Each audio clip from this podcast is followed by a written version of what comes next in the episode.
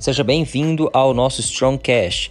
A cada episódio trazemos um convidado para um bate-papo sobre negócios, saúde e condicionamento físico.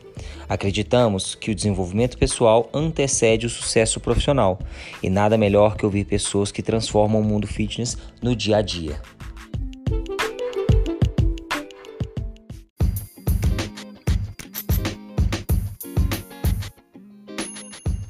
No episódio de hoje, conversamos com Léo Roscoe. Léo é um dos principais nomes do crossfit brasileiro e contou pra gente um pouco da sua trajetória como atleta no esporte e também da sua trajetória profissional, saindo do direito, engenharia e até chegar como head coach. Espero que gostem desse episódio de hoje.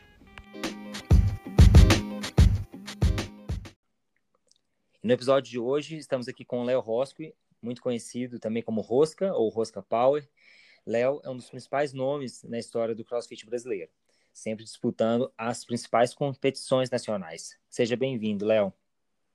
Fala comigo, Bebeu. Primeiro, obrigado pelo convite, parabéns pela iniciativa. Antes de vir participar, eu já ouvi os outros dois que estão no ar e achei muito legal. Então, assim, conteúdo fácil de entender e histórias legais de serem ouvidas também. Parabéns pela iniciativa, muito doido. Obrigado. Para mim, eu, que eu tenho mais intimidade, posso chamar de Bolota. Os outros nomes você acha que eu estou brigando com você, né? Então... É, é, Bolota é melhor. é, Para quem está ouvindo esse episódio, vai ser um pouco mais descontraído. Eu e o Léo, a gente tem uma história maravilhosa juntos. E o Léo é a principal razão da existência do Stone Blocks. Então, é, hoje vocês vão ouvir um pouco da história do Léo e ó, em algum momento também como isso culminou né, na criação do Stone Blocks. É, dá uma alegria muito grande ter você aqui no, nesse podcast. E quem diria, né, Léo? Depois de tanto eu te aconselhar a ouvir podcast, é, hoje você está participando de um comigo. Pior que eu estou ouvindo bastante também, viu? Então tô, tô aprendendo mais uma coisa. foi muito ótimo. bom, muito bom. É, Léo, vamos começar, né? Falando do, acho que assim, lá atrás, quando você era novo, é, passar por todas as experiências assim esportivas, corrida uhum. e tudo que você já fez e como que isso acaba depois se combinando no CrossFit. Mas vamos voltar lá atrás e queria que você contasse um pouquinho para quem para quem está ouvindo sobre como que foi suas experiências aí nos esportes. Tá. Vou tentar ser resumido, porque a gente tem no máximo uma hora para falar aqui, eu imagino. Né? Então, é, oh, desde que eu me entendo por gente ou por criança, eu pratico algum tipo de atividade física. Acho que a primeira coisa que eu fiz assim foi natação. Minha mãe matriculou meio que por sobrevivência mesmo. E eu acho que eu fiz, sei lá, quatro anos até uns 12, pelo menos. É, mas sempre pratiquei outras atividades físicas ao mesmo tempo. Eu, quando mais novo, fiz ginástica olímpica por uns três anos também. E o legal foi o motivo que me levou a entrar na ginástica olímpica. Eu ficava fazendo parada de mãos na sala da minha casa. Eu e um amigaço meu. E aí a gente ficava cronometrando quem ficava mais tempo de cabeça para baixo. E aí a gente descobriu que a ginástica olímpica a gente aprenderia a fazer isso mais tempo. E aí nós fomos fazer. Mal e, sabia eu que essa, jogo... essa ideia da parada de mão, que vocês ficavam competindo, vocês viram, tipo, na televisão, alguém fazendo? Porque, como que surgiu isso? Você consegue lembrar? Pois é, velho. Não tenho a menor ideia se a gente viu em algum filme. Não sei se foi algum Karate Kid da vida. Filme do Van Damme. É, algum filme do Van Damme que eu assisti, eu era muito fã dele. É, então eu não sei exatamente de onde surgiu, não, se ele já tinha feito ginástica. Cara, boa pergunta. Não lembro. Vou até depois procurar saber de onde nós começamos com essa gracinha. Mas aí nós tentamos ficar bom nisso e vamos fazer ginástica olímpica. Mas ele foi doido que, como eu cresci no interior de São Paulo, eu também sempre usei como meio de transporte bicicleta, que não deixa de ser uma super atividade física, né? Uhum. E lá, como era cidade pequena, não tinha shopping, cinema, essas coisas, era tudo ao ar livre, a gente fazia basicamente esportes o dia inteiro. Fosse esconde-esconde, subir em árvore, pulando muro, jogar futebol no meio da rua. Nunca fui habilidoso, mas sempre gostei muito de jogar futebol. É, jogar basquete, enfim, a gente fazia assim, não é, andar a cavalo, de alguma maneira a gente sempre tinha o fitness no nosso dia a dia. Eu lembro que até uma vez até bumerangue nós já tentamos jogar. Nunca voltou na minha mão. Mas a gente tentava. Isso tudo em Avaré ou foi mais de alguma cidade? Porque você falou do interior de São Paulo. Não, estudo, estudo em Avaré. Avaré. Estudo em Avaré. Uhum. É. E aí, quando eu voltei para BH, eu voltei em 2001. E aí, de cara, eu já cheguei, no, eu voltei para estudar no Marista, que é uma escola que incentiva muito esporte, estudou no Santo Agostinho, e gente, são uhum. escolas assim que convivem muito, né, competitivamente uma com a outra, tem até uns técnicos em comum. E uhum. aí no Marista de cara eu já fui fazer handball. E, e joguei handball dos, sei lá, então dos 12 até os 18 anos, quando eu saí do Marista. Só que, uhum. e aí aos 13 anos, é legal sempre ter uma motivação interessante, né? eu tinha. Quem namora com 13 anos? Mas enfim, eu namorei com 13 anos, tomei um pé na bunda, fiquei muito triste e falei: agora eu vou ser o cara mais forte da escola para ela se arrepender de ter terminado comigo. tipo aqueles e... caras de, de, de filme americano, né? Besteirão americano. Você é o cara do esporte ali. É. Aí eu comecei a fazer musculação, só que eu comecei e gostava muito. E desde, desde que eu me entenda por, por pessoa que frequenta academia, eu sou tarado com academia se ela abrisse domingo, de início ela só abria até sábado, mas se abrisse domingo também eu iria treinar domingo. Então, assim, e aí desde então eu era muito frenético com isso. É, e, e, ao mesmo tempo eu fazia handball, cheguei a fazer também o time de basquete do Marista, que era muito ruim, muito grosso, assim. Eu tinha que arremessar a bola para a cesta, parecia que eu estava arremessando a bola para o gol, quase quebrava a tabela. Mas era, era, horror, era horroroso. É, mas, e aí na academia eu sempre, isso é doido, assim, que eu acho que foi um negócio que o CrossFit me atraiu demais, que na academia eu sempre, apesar de ter 13 anos, eu ficava vendo aqueles caras muito fortes e, e ou então muito corria muito rápido na esteira, e eu sempre queria correr mais rápido que o outro, levantar mais peso ou fazer mais repetição que o outro. E, e também nessa época, acho que eu vou dar um spoiler, mas eu comecei a correr também. E, enfim. Tem problema, não. E aí comecei a viciar um pouco em corrida. Eu comecei a correr porque eu queria emagrecer na época, eu trabalhava como modelo e queria ficar um pouco mais definido. Sempre, enfim, outro motivo bem legal, assim. Mas aí eu vi que, que correr era muito doido. Eu comecei a correr e aí eu diminuí a alimentação de carboidrato para ficar mais leve, para correr mais.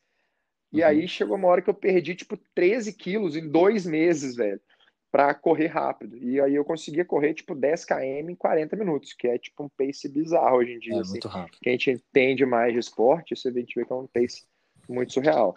Parecia é, que eu era conseguiu... doente, mas eu corria.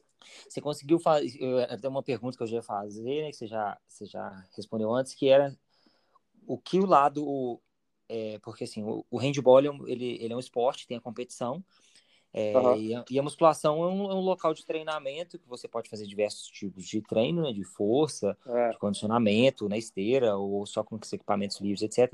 Mas eu, aí eu ia perguntar como que você, esse lado competitivo, que no esporte é muito forte, é, como que você conseguia transferir ele para musculação, para ter essa motivação? E você já respondeu que você. É, foi um pouco disso. Eu, eu vi os outros caras, eu queria ser mais forte que eles, e eu procurava entender, eu procurava de suplemento, e também eu via que isso me deixava muito mais forte que todo mundo no handball, e isso era muito doido. E aí eu lembro uhum. até que uma época na educação física os caras colocaram algo do tipo futebol americano, que não era exatamente um futebol americano, mas que tinha um contato físico legal permitido, assim. E aí eu achava o máximo que eu conseguia dar golpe nos meus coleguinhas dentro da regra do jogo. e, então, assim, e, eu achava sensacional. É, mas na musculação eu lembro que eu sempre gostei de caçar algum motivo, assim, pensar em alguma coisa para me motivar. Eu tava até lembrando hoje, velho, que quando eu ia fazer barra, para fazer 10 barras era muito difícil. E eu pensava assim, bicho, pensa que você tá no meio do pátio da sua escola e todo mundo tá olhando, e aquela menininha que você gosta dela, eu não vou falar o nome dela, mas ela tá olhando também, e você tem que fazer 10 para ela ver, sabe? Então, assim, aí, e aí eu lembrei muito, tanto que eu gosto de competir e aparecer na hora da competição, assim. E tanto que desde novo isso se motiva, Fraga. E, e, como é que foi isso para a corrida de rua? Porque assim, a corrida de rua é, ela é uma coisa assim, você sabe o seu tempo, o seu resultado, e você sabe o que é um número é, muito, muito forte, né? Um resultado muito forte, tipo correr 10 km em 40 minutos. Mas no meio de uma corrida de rua, você, as pessoas ficam meio é, quase que fazendo ali a atividade sozinhas, né? Porque não tem uma arena que as pessoas estão assistindo, tá a linha de chegada, as pessoas vão chegando separado, os corredores de elite chegam bem antes. Como é que foi essa, essa experiência assim, competitiva no, no, na corrida de rua? É, já foi mais assim uma coisa para você? Como é que foi isso? Oh, ela foi curta, mas uhum. eu comecei a. Eu nunca parei de malhar, né? Assim, mesmo na uhum. época das corridas, eu, eu continuei malhando. Mas eu fiz meio que como um desafio pessoal, porque eu estava vendo meu corpo mudar absurdamente. Assim, eu já era um pouquinho mais forte. Eu pesava 82 quilos na época. E, e eu fui vendo emagrecer e eu ia vendo o resultado. E quanto mais eu via o resultado dos treinos melhorando, eu ia ficando com mais vontade de fazer aquilo. E aí eu me inscrevia nessas corridas que tem em BH, assim, e eu lembro que teve uma vez que eu participei de uma, que eu fiquei, tipo, em sétimo. Aí eu falei, velho, sétimo já é perto de conseguir pegar um pódio. Então, é. assim, aí eu comecei a treinar, mas a distância, na verdade, quando a gente vai ver no, no, no papel, assim, a distância do sétimo pro pódio, num caso desse, é muito surreal, né? Se o sétimo é. ficou com 40 minutos em 10 km, o outro ficou, tipo, 34 que é difícil você tirar. É, Mas, um também que é muito difícil, né? As pessoas que estão ouvindo, cada minuto na corrida, nessa parte final, assim, é uma eternidade, né?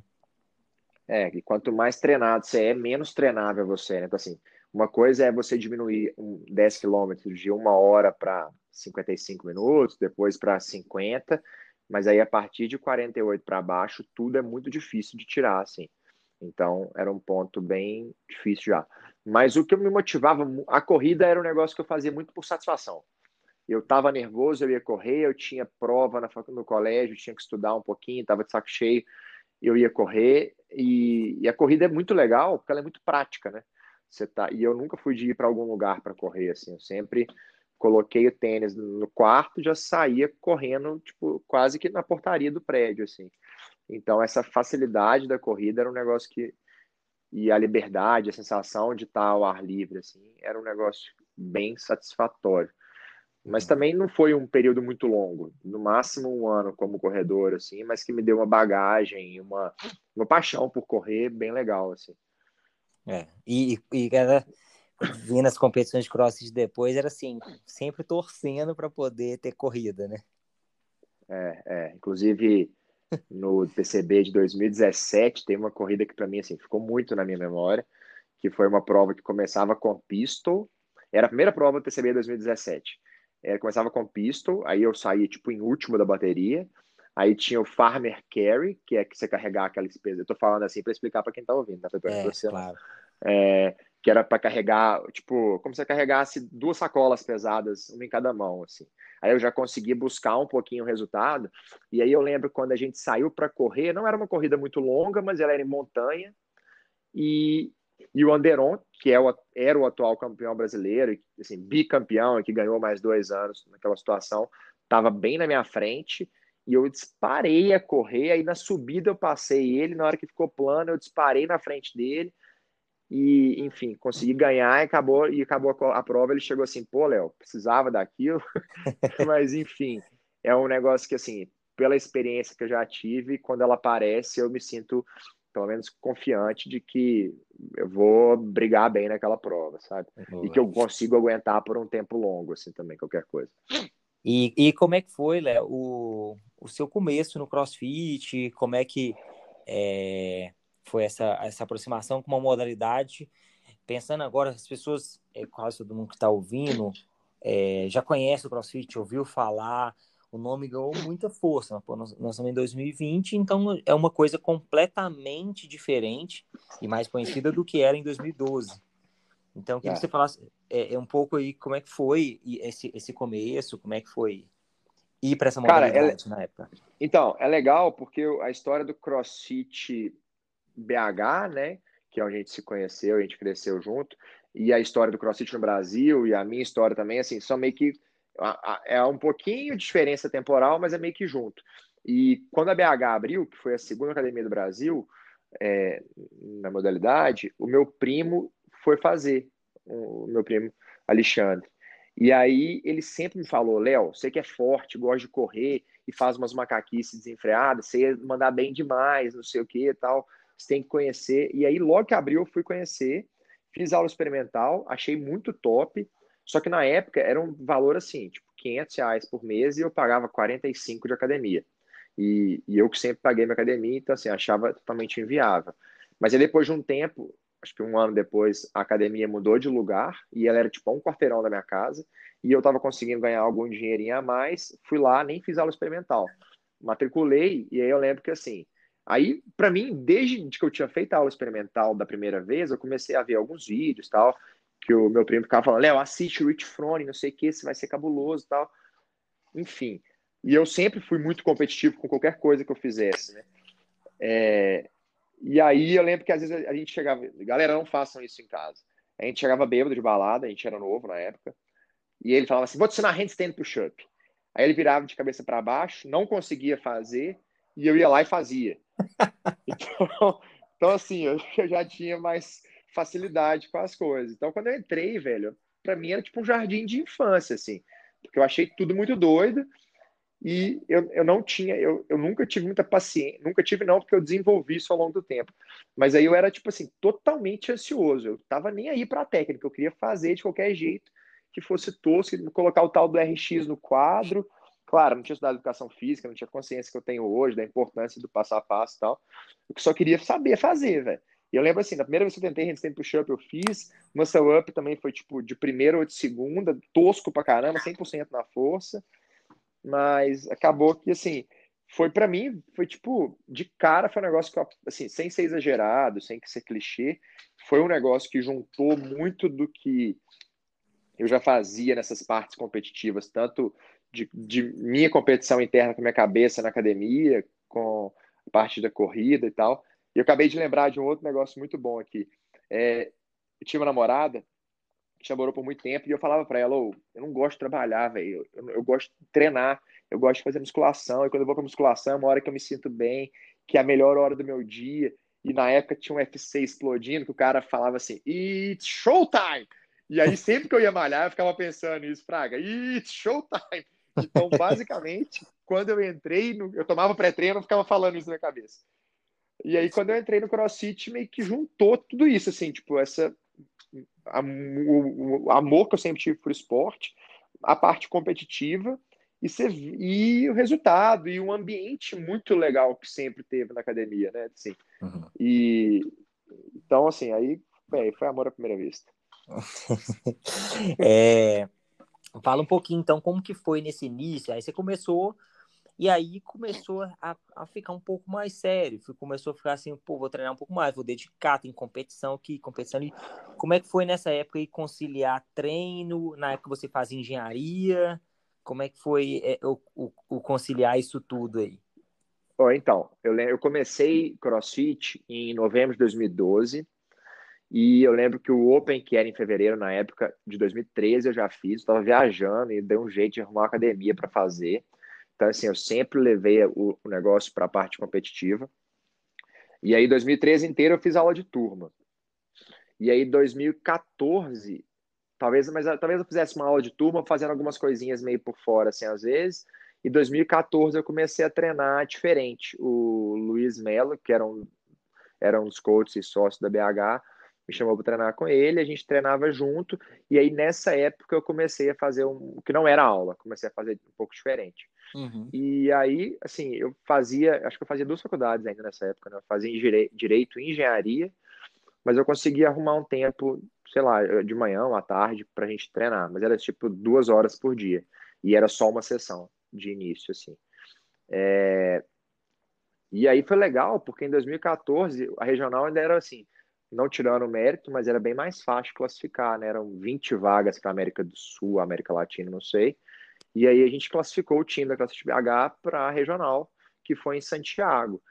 E isso foi um, um, super marco, assim, pô, eu tava. Ah, não, mentira, antes da regional, teve um teve o desafio mineiro, que era o, que a gente organiza, que organizava isso. aqui na BH, que se bobear, eu não lembro quando exatamente foi, se foi janeiro ou dezembro, que foi minha primeira competição, assim. Aí eu fui bem, e foi legal que o meu primeiro, que meu primeiro juiz da minha primeira prova foi você, né? É. E aí você ainda me deu uns toques, assim, tipo, oh, não queima largada no remo, não. Vai na moral e ganha tempo em tal lugar, não sei o quê. E a gente ganhou aquela prova. Foi doido, foi a gente mesmo, você me arbitrando e eu fazendo. Você nunca tinha sido meu treinador, assim, né? É. Não sei se você tinha nem me dado aula naquela época, mas isso é doido de lembrar. Até porque eu ganhei essa prova de todo mundo, inclusive do Fábio Dequique, que foi campeão da competição. Mas aí, então, essa foi a primeira competição. Aí depois a gente foi para um torneio CrossFit Brasil de verão, que era em time, quatro homens e duas mulheres no Guarujá, que foi uma experiência sensacional. E aí isso, tipo assim, marcou. Eu gosto disso aqui, eu quero competir nisso, eu quero focar um pouco mais. Aí então veio a classificação para Santiago e, e eu continuei, ainda não tinha meu treino, né? Eu fazia o treino do Luiz nessa época, de Santiago até eu classificar para o TCB.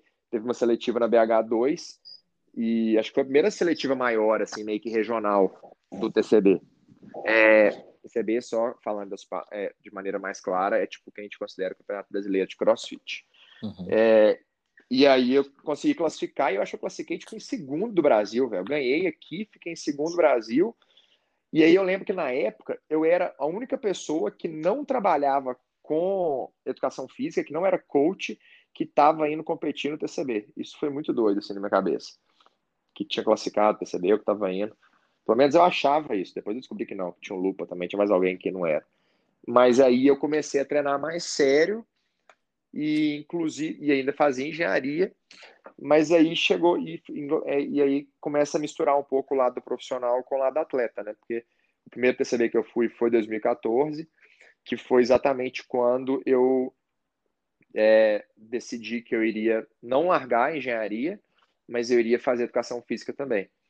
E aí, uhum. tipo, em agosto de 2014 eu comecei a engenharia e o TCB foi, tipo, o meu primeiro TCB foi no finalzinho de agosto. Começou, começou a educação física. Comecei a educação física, desculpa.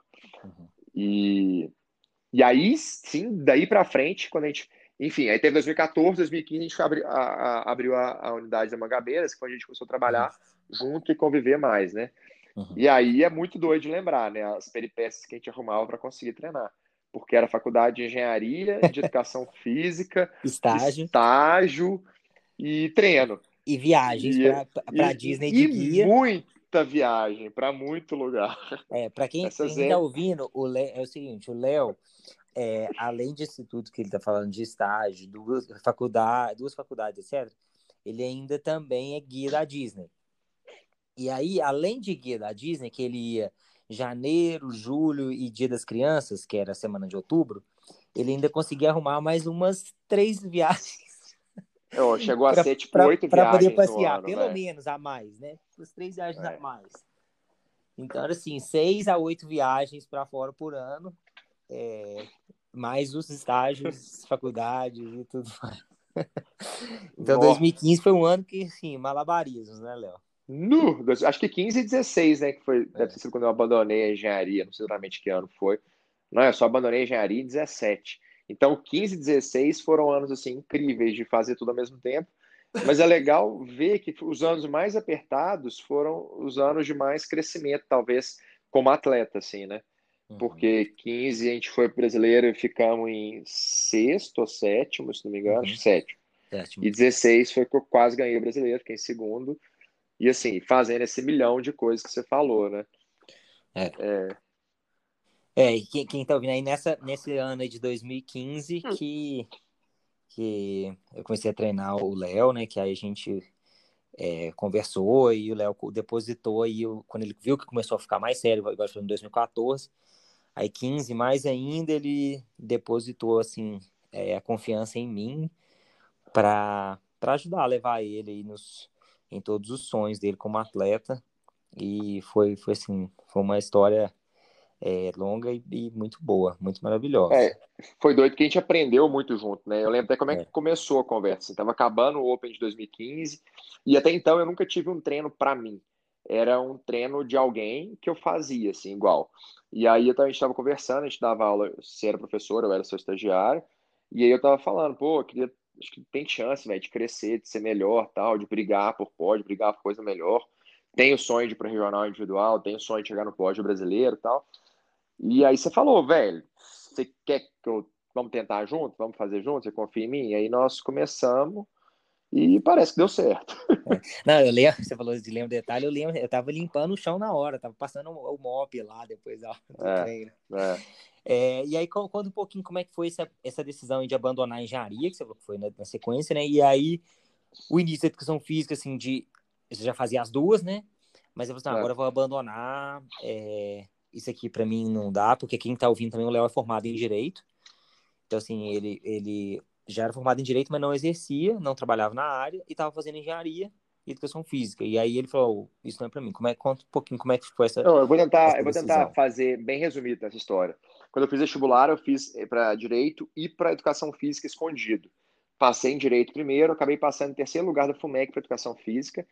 Minha mãe falou assim: Ah, Léo, brincadeira, né? Você não vai matricular. Eu, não, mãe, tá só testando. Enfim, não matriculei. Fui fazer direito, nunca curti muito o curso, apesar de achar muito interessante as disciplinas, não era uma profissão que eu me via trabalhando. E sempre gostei muito de matemática, de exatas, de cálculo, enfim, fui fazer engenharia. Fiz engenharia e logo acabou meu curso de direito, falei, pô, doido, agora eu vou fazer estágio de engenharia, vou ganhar muito dinheiro, vou ficar muito feliz, e é isso aí. Aí eu tive tempo para fazer estágio de engenharia e não gostei. Trabalhei tanto em escritório quanto em obra e falei, pô, não gosto de trabalhar. Então, assim, não contando hoje, parece que foi um negócio muito fácil, tranquilo, assim. Mas eu uhum. cheguei aí para terapia, fiz terapia e foi doido que era uma terapia muito intensiva, tipo de três horas por sessão. E, e aí lá a gente chegou à conclusão que eu deveria partir para o que eu gostava, que eu já tinha 25 anos, mas que eu tinha mais uma vida inteira pela frente para continuar tentando fazer um negócio que eu não gostava. E aí então resolvi fazer educação física. E aí foi o primeiro curso que eu fiz que desde que eu matriculei eu trabalhava já. E isso também acho que foi uma coisa que contou muito a favor. Então, eu matriculei, eu comecei o curso em agosto de 2014 e em agosto de 2014 eu comecei a trabalhar na BH, né? Então, assim, uhum. eu vivia o que eu estava fazendo. Então, assim, foi um processo bem mais natural e talvez de uma escolha muito mais madura. Mas, por outro lado, eu também já estava, tipo, no sexto período, talvez, de engenharia e já tinha investido muito tempo e dinheiro naquilo, não queria largar de cara. Só que chegou um ponto, depois de dois anos, que eu vi assim, velho, minhas prioridades são trabalho na BH, é, viagem para Disney, ou é, faculdade de educação física, treino, viagem para competição, aí depois ir na aula de engenharia e depois se conseguir estudar para engenharia. Aí eu falei assim, bom, se eu formar em engenharia ou não, o que, que vai mudar? Porque engenharia é um curso, querendo ou não, é muito técnico, mas é muito prático, né? Então, assim, uhum. o direito, por mais que você não atue, você lembra de muita coisa que vai ser útil para a vida. Então, assim, eu acho que foi sensacional. Hoje eu acho muito bom ter feito direito. Mas a engenharia é, é quase que irresponsabilidade você, com um diploma, querer trabalhar depois de três, quatro, enfim, depois de pouco tempo fora do mercado, você não vai saber nada, está desatualizado, é um perigo, na verdade, né? Então, assim, uhum. eu falei, beleza, posso continuar aqui e me matar para formar, mas eu tô zero, tá só, tá praticamente só consumindo meu tempo, meu dinheiro, e esse diploma não vai fazer diferença nenhuma na minha vida. E aí acabou que nós resolvemos, assim, eu falo nós porque foi difícil. Foi muito tempo de conversa com você, com a minha mãe, com, enfim, com as pessoas mais próximas, assim, para tomar essa decisão, né? E querendo ou não, assim, hoje em dia é muito tranquilo, porque eu me considero, pelo menos que eu estou tendo sucesso no começo da minha carreira, assim, como treinador e tal, mas uhum. dá um certo frio na barriga você mudar de dois cursos clássicos, digamos assim, né, que é tipo é. engenharia, direito, administração, medicina, para ir para um curso que às vezes as pessoas têm um certo preconceito, até por conhecerem pouco da profissão, que é a educação física. Mas é. foi a melhor coisa que eu fiz na vida, foi ter assim, focado minhas energias no que eu gostava, no que me fazia feliz e no que talvez eu seja é. e me garanta como. É, e, e assim, muito do que a gente conversou é, até ano, ano passado, né, nos treinamentos que a gente fez sobre, sobre propósito, sobre missão, é. É, sobre se, se identificar com aquilo que você está fazendo também, porque não adianta, igual você, ah, você estava lá na engenharia e falou, agora eu vou fazer, vou é. ganhar dinheiro, Putz, e, a, e a sua vontade de ajudar os outros, a sua vontade é. de, de ver uma pessoa fazendo um movimento pela primeira vez, a sua vontade de emagrecer uma pessoa, de deixar ela mais saudável, de mudar o estilo de vida. E o que você falou, assim, é, a gente já conversou disso, né, de é, passar para as pessoas uma coisa que a gente ama tanto fazer. É. Né? Tipo assim, eu amo é. tanto isso aqui, crossfit, treinar, comer bem, etc. Tipo assim, eu quero mostrar para as pessoas porque eu gosto tanto de fazer isso, né? Exato. E, o, e aí é legal também, assim, ao longo desse tempo todo, então vamos lá, comecei, tem quase, tem seis anos, basicamente, né, que assim, uhum. que eu uhum. vivo intensamente só crossfit, é, eu fui mudando também a minha visão. Antes era muito egocêntrica, quase que era querer eu treinar, eu ser bom, eu não sei o quê, eu, enfim. E nesse processo todo que, que a gente passou muito junto, digamos assim, é, eu fui vendo esse outro lado, que é isso, velho. O tanto que, às vezes, a gente, quem não conhece, hoje já, é menos isso, mas antes a pessoa achava que era virar pneu bater corda. Enfim, mas o crossfit, ele realmente é um, é, uma, é um tipo de atividade física muito bom para qualquer pessoa, para mudar a vida de qualquer pessoa, para melhorar quem tem dor, sabe? Assim, e, inclusive, às vezes a gente pode não dar a aula de crossfit assim com snatch, com clean jerk, enfim, mas usar a metodologia crossfit para uma pessoa, tipo, você dá aula para uma senhora de 70 e poucos anos aí, e eu dou, agora estou uhum. dando aula para minha mãe, e dei aula para a mãe de um amigo meu por muito tempo, e, e, você vê que qualquer pessoa, literalmente, pode ter a vida melhorada com isso, sabe? no meu caso, foi doido que encaixou muito com o que eu gostava de fazer nessa parte de guia, que é conviver com pessoas e de uma maneira descontraída, assim. Eu tenho esse jeito descontraído no dia a dia de dar aula, de levar os negócios, mas ensinando uma coisa séria de maneira descontraída e para o bem da pessoa, tentar fazer a pessoa ter uma aula, uma, uma hora do dia que seja a melhor hora do dia dela uhum. E uma hora light, assim, tipo, que ela vai suar, vai cansar, mas vai se divertir também, sabe? Uhum. Esvaziar a cabeça. É, é, e aí. Você... Pode falar. Fala, pode falar. Não, eu queria que você falasse um pouco também nessa mudança de perspectiva, tipo assim, você atleta, você querer melhorar, surgiu um projeto é, com, que é o The Crew, que eu queria que você falasse um pouco mais dele, quem, quem foram os envolvidos, como é que surgiu, e que também veio essa ideia de, tipo assim, eu, eu posso ajudar as pessoas, eu posso corrigir elas, eu posso ensinar como é que é legal isso, então eu queria que você falasse, já puxasse um, é, então, isso um pouquinho. A gente, bem, eu já trabalhava com, com isso, mas talvez mais para estar no ambiente, né? E aí, em 2016, final de 2016, começo de 2017, eu era o atual vice-campeão brasileiro, o, Anderon era o campeão, o bicampeão, o Lucas da Rosa era tipo o cara que talvez estivesse no pódio caso ele não tivesse furado de participar no brasileiro. E o Tato era um amigo de todo mundo, e o Zé Engraçadinho, mas que sempre foi muito conversado e muito bem, sempre soube frequentar todos os lugares muito bem, enfim. E aí o Tato teve essa ideia, falou, galera, por que a gente não faz um, a gente não reúne tipo um grupo e a gente começa a fazer seminários e camps para as pessoas poderem treinar com a gente e se divertir com a gente, ver um pouquinho que é a nossa rotina de treino, assim. E aí a gente, a gente falou assim, ah, tá, não custa nada, é o que a gente ama fazer, vamos fazer um teste, tentar vender isso, se der certo, top, se não der certo, na pior das hipóteses, a gente vai encontrar nós quatro, vamos rachar os bicos e vamos treinar o final de semana inteiro, igual doido.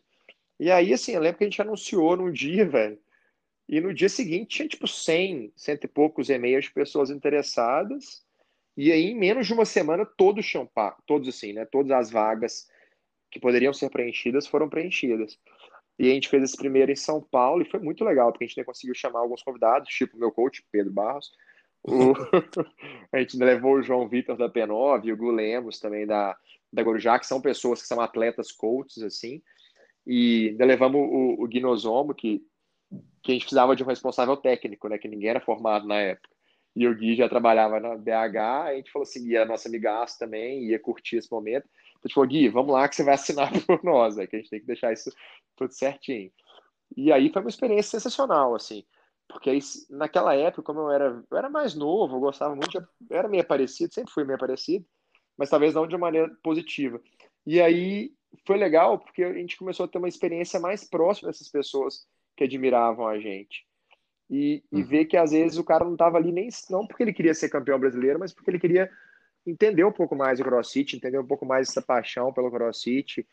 E aí várias e aí o The Crew durou tipo um ano e meio, talvez.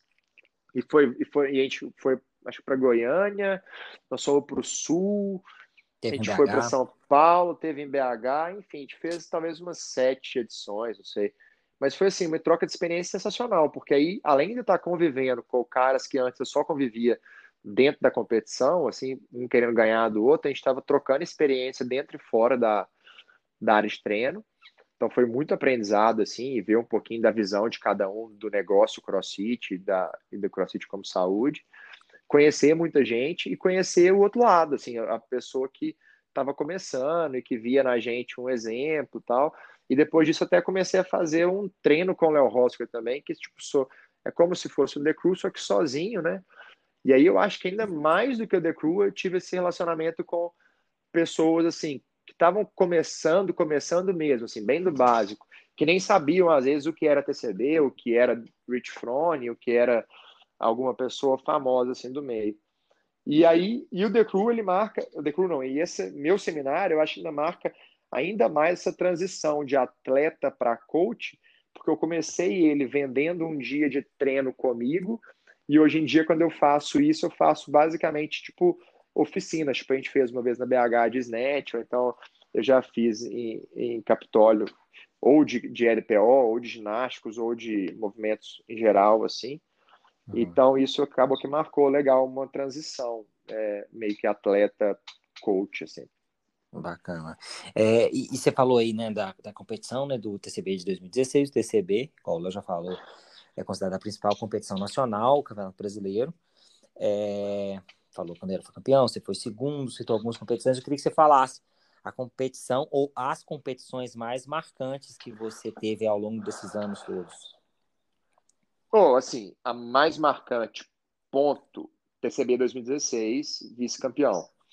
Uhum. É, mas talvez com uma sensação não tão prazerosa, porque eu acho que eu perdi o primeiro lugar e não ganhei o segundo. Então, assim, quando eu lembro disso, claro que eu fico muito satisfeito por ter sido vice-campeão, mas eu fico muito frustrado por não ter ganho, porque estava na minha mão e eu deixei escorregar em 10 minutos. Então, assim, é uma lembrança que é, tem um, um recorde positivo, mas uma memória meio que assim, triste para mim, entendeu? Frustrante, uhum. digamos. Agora, de momento incrível, assim, sensação doida, sem dúvida, a o Odapalooza de Miami. Porque é, foi assim. Eu, eu, ia falar ele também. Não, ele foi sensacional, né? sensacional. Uma experiência animal, uma competição assim de outro nível. E apesar de eu estar competindo numa categoria inferior, as provas eram iguais às do cara de elite. É, só para explicar, então, o Odapalooza, nesse ano especificamente, o Odapalooza é um campeonato que tem em Miami que tem tipo 18 categorias, né? E nesse ano especificamente eles criaram uma categoria que chamava International Cup, que era para os melhores classificados de cada lugar fora dos Estados Unidos. Então, lá tem o Elite, que é para cara de games, o RX, que é um nível altíssimo, talvez, tipo TCB do Brasil ou até mais. E aí o International Cup fazia as mesmas provas do RX. E aí foi nessa que eu competi, foi assim, sensacional, tanto de organização quanto de o lugar era lindo, né, na beira da, do mar assim, e foi muito doido que a primeira prova foi na, no, na arena, eles têm três arenas lá, e a primeira foi na arena mais bonita de todas, que é aquela que literalmente é de frente para o mar. E acabou que eu ganhei a prova no finalzinho, né? Acho que o cara ele arrumou alguma confusão no handstand walker, no double under, não sei. Era uma prova de double under, subida de corda e handstand. E eu consegui ganhar do cara muito no final. E aí teve entrevista ao vivo, no telão, enfim, gravamos, Instagram, aqueles troços todos. Então, e aí esse campeonato para mim foi assim, parado. E foi, foi uma viagem muito legal, né? Então, esse é. aí eu acho que é o que eu tenho mais memória legal, assim, foi esse da Palusa. É, e, e, com competição, você falou assim, você, você saiu da arena, estava na área de competição, na área de aquecimento ou na área de recovery com atletas de games é, que com assim, Calipa, qualquer todo mundo conhece. Galera, é, é. Com Pentic, com é. o, o Ben, ben Smith. Smith. Não, era, foi, isso era Noah Olsen, não sei se é o Noah Olsen estava competindo também. Não lembro Ganhou se ele estava. A gente brincou com o cachorrinho dele, inclusive, que é. hoje depois eu fui comprar um Golden. É, não, foi muito doido. Essa, essa, o Odapalooza, ele é um campeonato exemplo para mim, assim.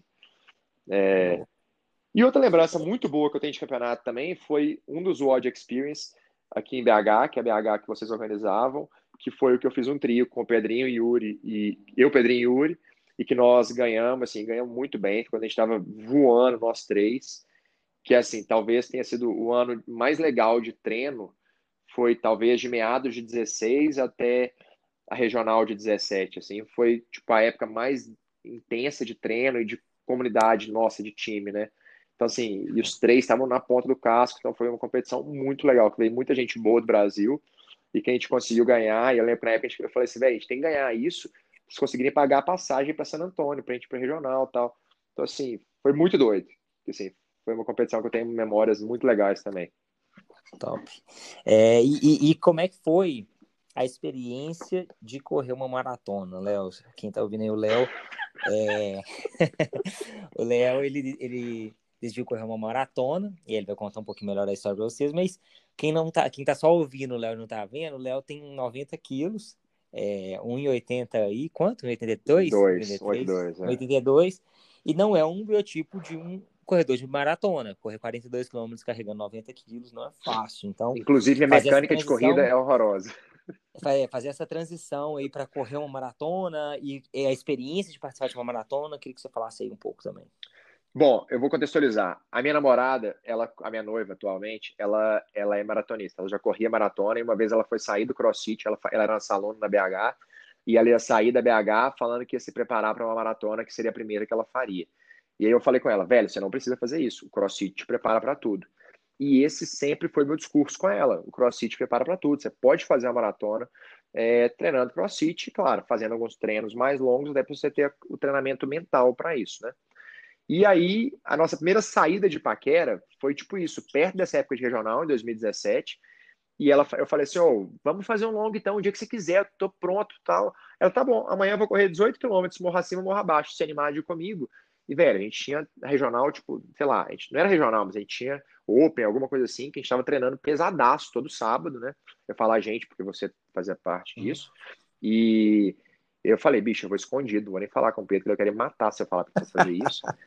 E aí, a gente, aí eu encontrei com ela no sábado às seis da manhã, e eu, tenho dificuldade, eu tinha dificuldade de acordar cedo na época, para treinar. E fizemos 18 km. Consegui fazer, treinei depois disso, foi péssimo meu treino de crossfit depois, porque tava todo assado, todo sem andar, fiquei uma semana manco, enfim, mas ganhei a menina. E aí ela me colocou na furada de falar, Léo, então, vamos fazer uma maratona? Eu falei, não, de jeito nenhum. Mas é porque é o seguinte, a maratona, tem as majors, são só seis pelo mundo, que é super difícil de conseguir, é só por sorteio. Eu falei, tá bom, então vamos, Nath. Eu pensei comigo, nunca vou ser sorteado para isso, né? Colocamos o nome lá, fomos sorteados, maravilha. E aí, mas acabou que foi interessante, porque coincidiu com um ano que eu estava um pouco machucado, né? No TCB de 18 eu machuquei o quadril, então foi um ano que já estava um pouco difícil de voltar a treinar, assim. E aí eu falei, ah, vamos fazer essa experiência, velho, vamos ver como é que vai ser. Aí de início eu, continuei com os treinos de crossfit, tipo assim, do Strong Blocks, né, que era completo, e tentando correr. Só que eu vi que realmente agachar, assim, o treino de aula de crossfit dá para manter junto do de um treino de maratona, porque ele é um pouco mais menos intenso do que o de atleta, que é uma carga horária muito maior. E aí aquilo começou a ficar sobrecarregado, e eu falei, não, vamos continuar treinando.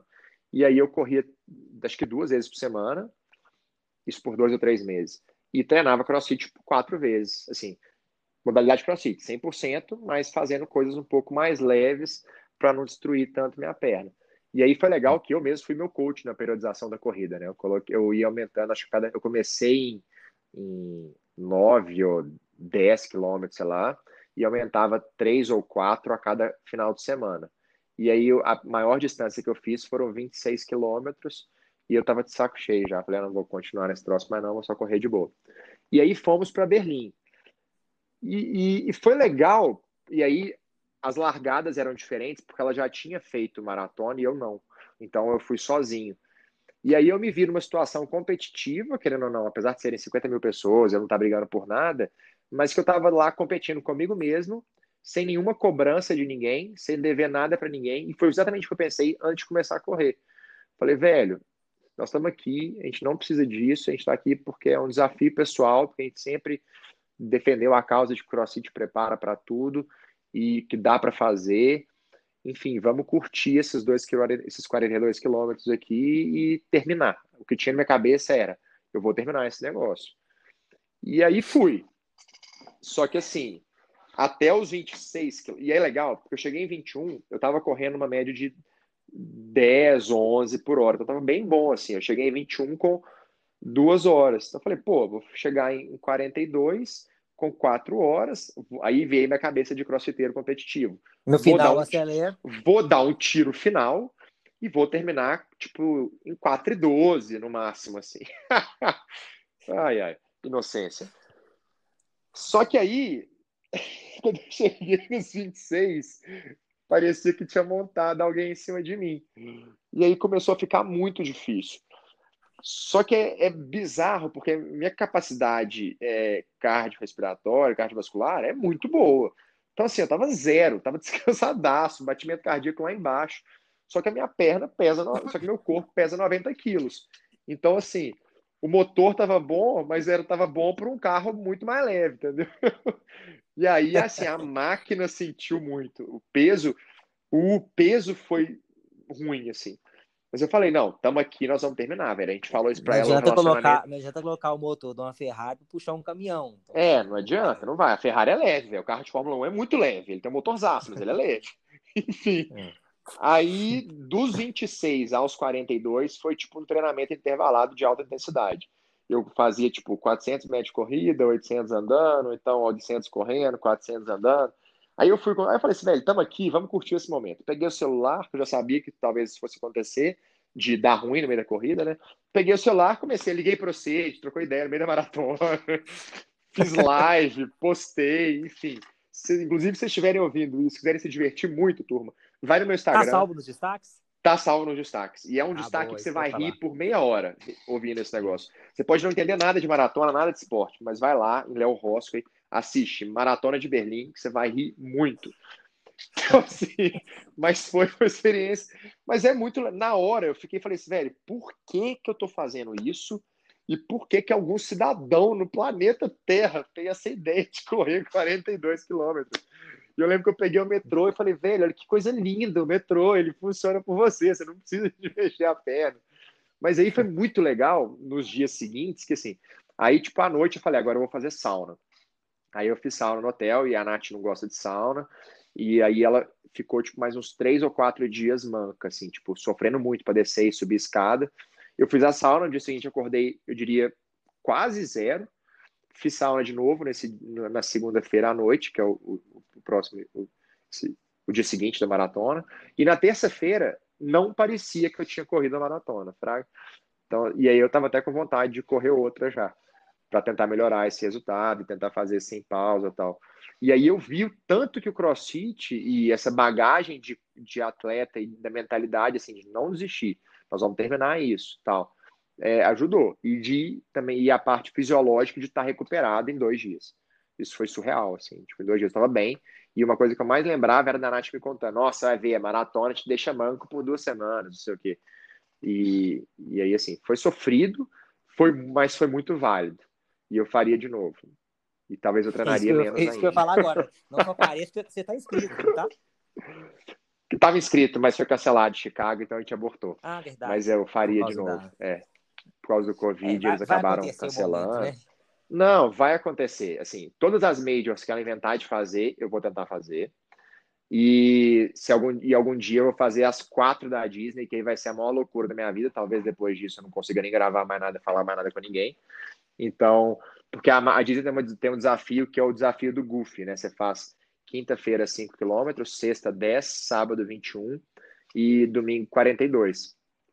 Mas assim, eu, isso é um negócio. Esse eu quero fazer, porque aí junta todos os amores da minha vida, que é viajar, Disney, esporte e desafio mental e físico, assim. Então vai ser. Esse é. tem que ter feito, e, tá no bucket e. E foi fácil, assim, a, a Nath, ela viu que te convencer a fazer uma maratona pelas vias do, do é, da explicação da maratona em si não ia, mas quando ela envolveu uma viagem no meio, ficou mais fácil, né? É, foi bom que somou tudo, né? Ela não queria viajar e eu não queria correr. Aí a gente fez uma troca. Ela foi viajar comigo e eu fui correr com ela. Mas é, mas é sensacional, assim. A vibe é muito doida mesmo. E, ela, e, ah, e isso é muito legal. Porque, assim, as competições todas que eu participava de CrossFit, eu via pessoas do meu tamanho, com puta, assim, um porte físico muito exuberante. Então, assim, caras fortes e tal. E na maratona é sensacional porque você vê assim, senhoras, você vê uma pessoa com deficiência física, você vê um adolescente, você vê a pessoa que já tem mais sobrepeso, você vê que todos estão ali tentando fazer algo e todos estão ali dando o seu máximo e cumprindo um desafio pessoal, sabe? Então, assim, é muito, eu achei isso muito legal ver o tanto que é inclusivo e, inclusive, isso me fez pensar, assim, como treinador também, o tanto que o CrossFit ele pode ter essa parte inclusiva na vida das pessoas. De, às vezes a uhum. gente vendo, a gente que eu falo assim, as pessoas que não praticam, né? Quando vem pela uhum. televisão, vem tipo CrossFit Games, ou vê até um TCB da vida, ou vê um atleta fazendo umas coisas bizarras, e acha que CrossFit não é para ele. E assim, isso, essa maratona me fez mais uma vez pensar o tanto que esporte e, e o estilo de vida saudável é para qualquer pessoa que queira fazer, entendeu? E que cria aquele hábito, assim, que CrossFit mesmo pode ser, pra, ele é para qualquer um. E, enfim, isso foi muito doido, assim, que aí já, já, já estava formado, enfim, é recente, né? Tem um ano. Já uhum. tinha essa visão, tipo, de esporte como um jeito de salvar a vida dos outros, assim, de mudar vidas.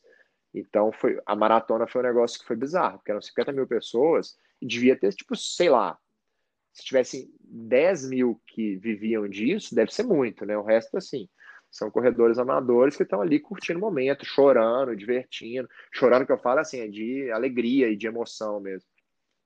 Então, uhum. isso foi bem legal de ver, assim. Bacana. É... Não, eu queria que você falasse um pouco agora é, também de tanto essa mudança recente. Então, para quem está ouvindo agora, hoje o Léo ele é head coach de, da Império CrossFit. E eu queria que você contasse um pouco dessa experiência como head coach e também como tem sido conciliar o trabalho de head coach, que também tem outras demandas, é, com os seus treinos, com os seus treinos, objetivos competitivos e, e tudo relacionado a essa parte. Uhum. Bom, então, é, eu sempre fui muito curioso e, e nunca me ative assim, e sempre fui muito enxerido no lado positivo da coisa. Então, eu acho que desde que eu comecei a trabalhar no ambiente de crossfit, eu nunca fui só o cara que chegava lá, dava aula e ia embora. Assim, mesmo que seja. Não tô falando que isso é errado, não, que, assim, que o cara que faz isso é errado. Mas eu sempre vivi muito o outro lado. A gente sempre conversou muito sobre a parte do treinamento, a parte do business do CrossFit, do relacionamento com os alunos, é, das dificuldades, tipo, é, talvez a mensalidade seja um pouco mais alta do que as pessoas acham que deveria ser, mas também você só consegue pôr poucos alunos por aula e os, a mão de obra é um pouco mais cara do que a educação física em geral, enfim. Eu acho que sempre eu tive essa curiosidade e curti esse outro lado. Tanto que a gente foi para o Palusa, você fez o curso do Calipa, a gente foi conversando de, do Box to Business, a gente ficava conversando demais sobre isso. Então, assim, eu. É claro que uma coisa é você palpitar, dar os pitacos sem estar naquela pele, a outra coisa é você tá fazendo, é você viver aquilo mesmo, né? Então, assim, uhum. eu me sentia preparado, é, já estava montando treino para uma academia do interior há, há, tipo, sei lá, oito meses, um semestre, eu já estava com essa experiência de montar treinos, assim, para academia, e eu vi nisso uma, experiência, uma, uma oportunidade tanto de ser de mudar um pouco esse papel de Léo Rosco e atleta e das pessoas terem essa visão minha como atleta somente e também começarem a me ver mais como apesar de eu ter sido ser coach eu acho que já há muito tempo as pessoas ainda tinham aquela imagem muito forte de Léo Rosco e atleta. Então foi uma oportunidade interessante de mudar assim de literalmente mudar o foco e voltar a estudar e que assim acaba que acontece só da aula e eu dava muita aula, né? Eu acho que eu dava tipo oito aulas por dia, porque eu gosto muito desse convívio, de dar aula, e treinava mais umas duas horas por dia, perdi um tempo no trânsito. Eu estava muito atolado de coisas físicas e tendo pouco tempo para trabalho mental, assim, tanto de estudar mais, de aprender um pouco mais, assim, de relembrar e de aprender coisas novas sobre treinamento e até sobre pessoa e, e enfim, assim, eu estava meio estagnado, eu acho que mentalmente, digamos assim. Uhum. E aí agora eu consegui, eu continuo dando muita aula, porque eu gosto de dar muita aula, então dou tipo cinco aulas por dia, mas eu tenho mais tempo livre na academia para conviver com os alunos, para conversar com os alunos, para ver os pontos de satisfação e insatisfação de cada um, para ouvir os outros coaches também que estão dando aula e ver o que, que, eles acham sobre aquela aula, o que, que eles mudariam, enfim. É, e, e, de estudar mais, ouvir mais podcast, ler um pouquinho. Agora essa quarentena, então, está sendo muito bom, porque eu reli todas as apostilas da, da CrossFit, quero começar a ler também agora uns outros livros que eu tenho aqui sobre treinamento. Então, assim, está sendo muito bom e desafiador, porque é diferente, né? Uma coisa é você falar que ele tá ruim, mas na hora que você faz, aquele treino tá, tá legal não, hein? Mas na hora que você faz o treino, e tem hora, e aí eu fico vendo assim, por muitas vezes eu critiquei, talvez, como professor, o treino que estava no quadro, mas na hora que você, monta o treino e você vai dar aula, você fala, putz, velho, viajei nesse treino que eu montei aqui. Claro que assim, talvez a pessoa leiga vai ser um treino ótimo, da mesma maneira. Mas a gente que já tem um ponto de vista mais crítico, uma experiência, uma bagagem assim, aí você começa a, a, a enxergar talvez falhas que você tem que melhorar, ou então como solucionar isso e esse relacionamento mesmo com professores, que antes eu era só, eu era tipo, eu era um, um a mais do time, né? Agora eu sou o líder do time, eu tenho que saber como motivar, como puxar a orelha, como cobrar. E, então, assim, é, é desafiador, mas também a, a, o desafio é tão bom quanto a satisfação, assim, de, de estar acontecendo. Ah, que bom. E, e, como que tem sido, tem conseguido conciliar isso com os treinos, tirando essa fase, né, da quarentena, que também, é. Enfim, tiveram outras mudanças, mas vamos pegar o período antes dela, de, de conciliar com treinos. Você falou que estava com tempo, mais tempo disponível. É. Mas aí você também tinha outras funções. Como é que foi? Como é que estavam? Como é que fica a cabeça? Então, ou tava assim, é difícil ver se eu estava conseguindo conciliar com um treino que tava que me traria resultados competitivos. Mas eu estava conseguindo conciliar com um treino que estava trazendo evolução assim, em números para mim. E estava voltando a treinar, que eu passei um tempo um pouco desmotivado, talvez de treino. Então, estava voltando a treinar um pouco mais motivado, assim, um pouco mais entusiasmado com o treino, até porque tinha seletiva do, do brasileiro aqui em BH e tal. E como e aí esse, esse, ponto de dar menos aulas fazia uma diferença legal, porque uhum. querendo ou não, quando você dá muita aula, enfim, quando eu era quando eu, tive, quando eu era muito ocupado na época de faculdade, eu estava ocupado, eu estava sentado, né, sendo estudando na aula ou enfim e tinha o tempo de estágio, o tempo de treino, mas era menos hora do que estava sendo nos últimos anos, assim. Então eu estava notando que eu estava ficando bem mais, descan... bem mais descansado. Então, assim, eu, eu, dava tipo uma aula às sete da manhã, eu tinha de oito ao meio-dia para fazer mobilidade, treinar, fazer cooldown, aí eu esfriava, relaxava, sentava no computador, ia montar treino, ia trabalhar é, na parte mais mental, e aí meio de 15 eu voltava para dar outra aula. Então, assim, o, é, acabava que sobra mais tempo para treinar com mais tranquilidade, mas sem deixar o treino durar eternamente também, e, e ainda conciliar com essa parte mais de estudo. E aí à noite dava mais três aulas, mas tinha um intervalo bom até lá. Então, assim, acabou que isso foi legal. Mas uma coisa que eu sinto que antes eu tinha muito e hoje em dia eu não consigo mais é treinar duas vezes por dia. Então, assim, hoje em dia eu tento fazer a hora e meia que eu tenho de meu foco é esse, treinar no máximo uma hora e meia e ser ela o mais produtivo possível e eu ser o melhor possível dentro daquela uma hora e meia.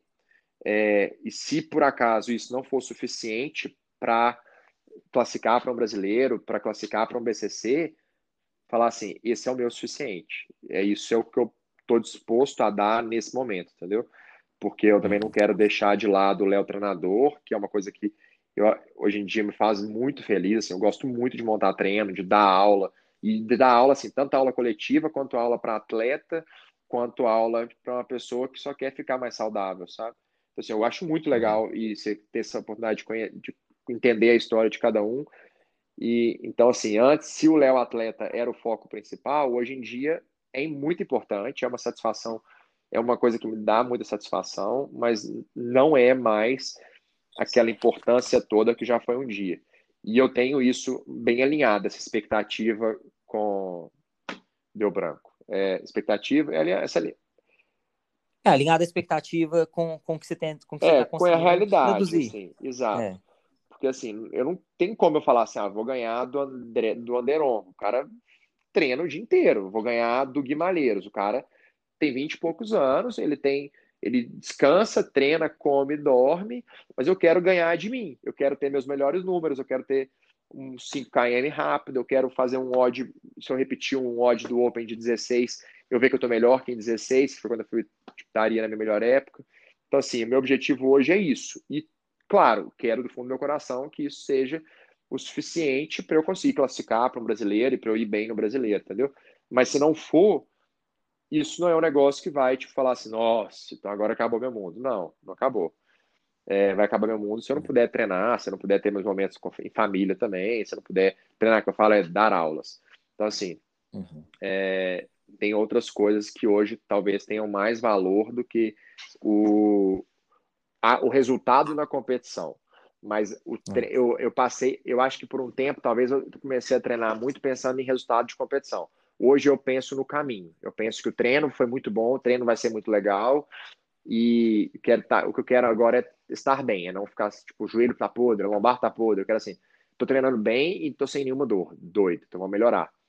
E é.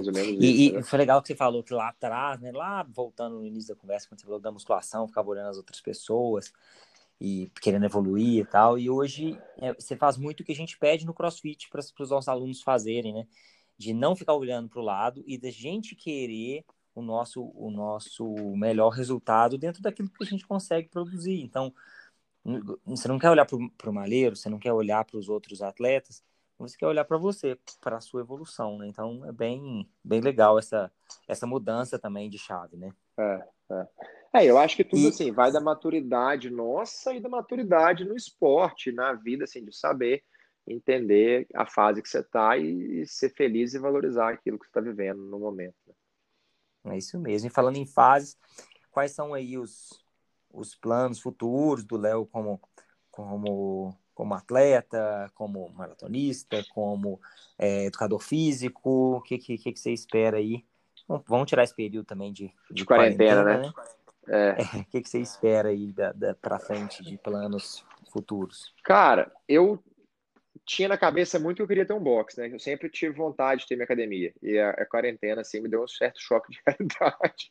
Se eu tivesse aberto antes, estava ferrado agora. Enfim, é, eu hoje em dia eu quero continuar treinando, eu quero ter um estilo de vida mais saudável. Inclusive, eu comprei uma bicicleta, para mim, o Branat, que agora virou nosso meio, meu meio de locomoção oficial. Então, assim, eu vou para academia de bike, volto para casa de bike, vou para casa da minha mãe de bicicleta. Eu estou voltando a pedalar, que é um negócio que eu fiz minha infância inteira. E, assim, eu, então eu quero ter um estilo de vida saudável, mais saudável ainda, é, e ter tempo para fazer as coisas que eu gosto e conseguir contribuir para os outros também. Então, assim, eu quero conseguir crescer como head coach, conseguir dar aulas cada vez melhores e ver que os clientes estão cada vez mais satisfeitos com aquilo. E eu tenho muita vontade de crescer como. É, eu, não sei se eu quero falar coach, porque às vezes parece que é muito para atleta, mas eu tenho muita vontade de ser uma pessoa que ajuda as, as outras a treinar, mesmo que remotamente. Assim, um negócio que eu acho muito legal é montar planilhas para pessoas uhum. diferentes, uhum. entendeu? Não necessariamente atleta, uhum. mas assim, um amigo que tem academia no prédio e ele quer treinar de um jeito mais diferente, um jeito que ele acha que está mais resultado, e aí então ajudar ele nisso, assim.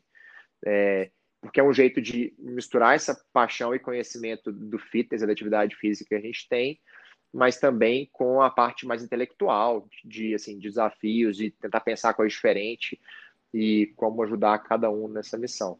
É, enfim, em, em, resumo, então, que eu falo muito, é tentar construir tipo, uma visão de Léo Rosco e treinador em geral, entendeu? E é, programador de planilhas e de treinamento, assim. E eu, se eu pudesse escolher, tipo assim, agora daqui para frente você vai ver de quê? Eu gostaria de viver, de dar um número reduzido de aulas, porque eu gosto muito desse contato, mas também de montar treino para academia montar treino individual e dar seminário, aproximar da galera, fazer bate-papo, que é um negócio legal que eu gosto muito de fazer assim. É, eu já tive uma, talvez, eu acho que eu sou carente, eu gosto muito de conviver com as pessoas, é, seja contando, ouvindo histórias, e por um certo tempo da minha vida eu tentava fazer isso de maneira negativa, que era causando no Instagram, né? Querendo ou não, causando, você tem atenção, então você conversa e discute, enfim. E agora eu quero fazer isso mais de maneira positiva, assim, tipo, tentando dividir meu conhecimento, minha história, minhas vivências com os outros de uma maneira mais positiva e, e assim, e que isso sirva de motivação e de história legal para os outros crescerem com isso também. Não, bacana, com certeza vai, vai ser inspiração para muita gente, Léo. É, e queria, assim, para gente, a gente chegar no final, queria que você indicasse é, pudesse indicar alguma coisa que você acha que, que te agregou ou que agrega, poderia agregar para as pessoas como evolução pessoal ou profissional. Então, assim, não precisa ser da área, é, que fosse um livro, um documentário ou algum podcast, ou pode ser mais de um também. Pô, acho que quem está ouvindo aqui, se, se ouvisse tal coisa, seria legal, ou lesse ou assistisse. Cara, então, podcast, é o único que eu tô, assim, eu, eu, eu sempre demorei para começar a assistir, a ouvir, e quando eu escuto, eu tento escutar todos. É igual série, quando eu vejo uma, eu gosto de zerar a vida. Então eu tô ouvindo o Box to Business do Calipa. O problema é que se você não fala inglês, talvez você não consiga entender ele, porque ele é inglês. Mas ele é muito legal, não só para pessoas da área, claro, quem é da área é melhor, é assim, vai ter mais assuntos que tenham é, a ver, mas ele é muito legal porque ele fala muita coisa de atendimento ao consumidor, até trata, tratamento de pessoas em geral, assim, sabe? E traz profissionais de várias áreas, então, assim, eu acho que ele é um podcast bem enriquecedor para a vida. É, livro, eu nunca fui muito de ler, mas eu fiquei pensando hoje um livro que eu acho muito doido, assim, que é bobo, bobo, mas é sensacional. Meu avô escreveu um livro que chama Efeito é, Borboleta Azul, na verdade.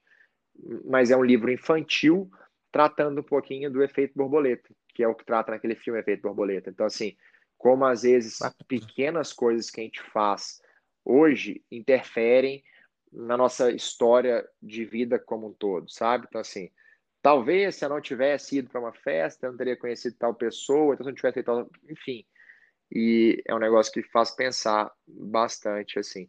E como em Netflix, agora eu tô assistindo, assim, tô horrorizado com o cara, eu tô terminando de ver o, o filme do. Eu gosto muito de ver documentário esportivo, que é um negócio que a Nath também gosta muito. A gente sempre assiste documentários esportivos em geral, assim, juntos. E eu gosto muito de ver essas histórias de, de atleta. Então, agora nós estamos. Estou terminando de assistir do Michael Jordan. E eu, não, eu sabia que ele era um cara bizarro, fora da curva, enfim, eu sabia dos feitos dele, mas não sabia as motivações dele.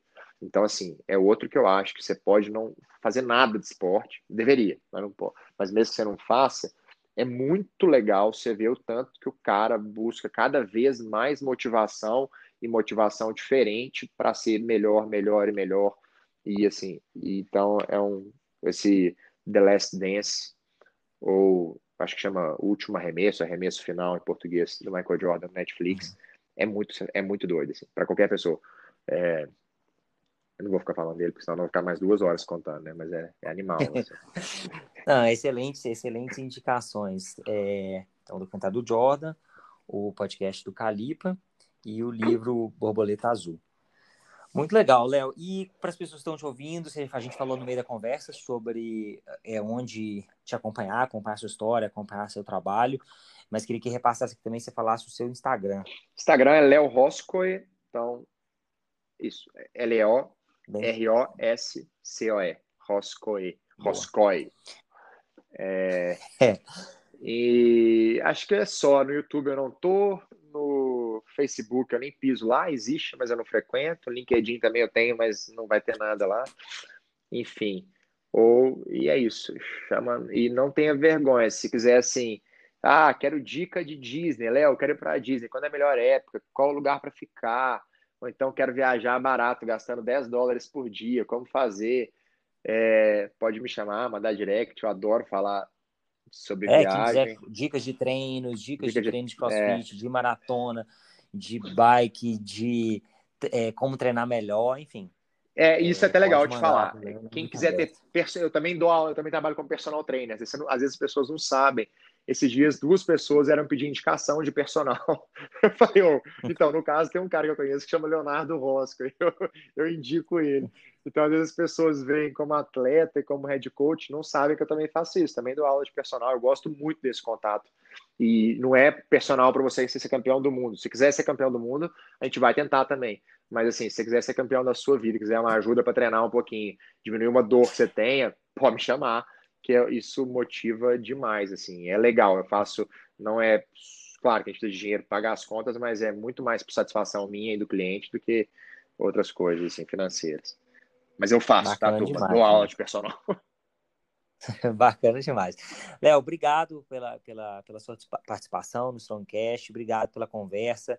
Igual eu falei lá no início, é um episódio muito especial para mim e foi um episódio bem descontraído pela nossa história, pela nossa proximidade. E obrigado pela participação. Valeu, é, é muito doido tá, ter acompanhado assim, o desenvolvimento do Pepeu, Pedro Barros, Pepeu, é, Strong Blocks e ver assim, de onde a gente começou e aonde está indo. Talvez assim, não tão juntos mais atualmente, mas sempre juntos, um torcendo pelo sucesso do outro, trocando ideia, aprendendo. E eu acho que o talvez o seu podcast que está começando agora, né, o terceiro, seja tipo uma proposta muito igual a do Cali, assim, semelhante do Calipa, só que em português. Então acho que tem muito a, a enriquecer e a trazer conteúdos legais e assim a proposta é muito boa. Eu acho que vai ser sucesso total aí e torço por isso e, e vou acompanhando. E obrigado pela Valeu oportunidade, demais. pelo convite e por tudo. Valeu demais, Léo. Grande abraço, obrigado a todos que acompanharam. Valeu, galera. Se cuidem e fiquem saudáveis na quarentena.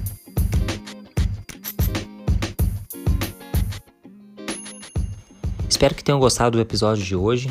Para acompanhar um pouco mais sobre a vida do Léo, podem acompanhá-lo em sua rede social no Instagram, arroba Curtam e compartilhem esse episódio. Até a próxima!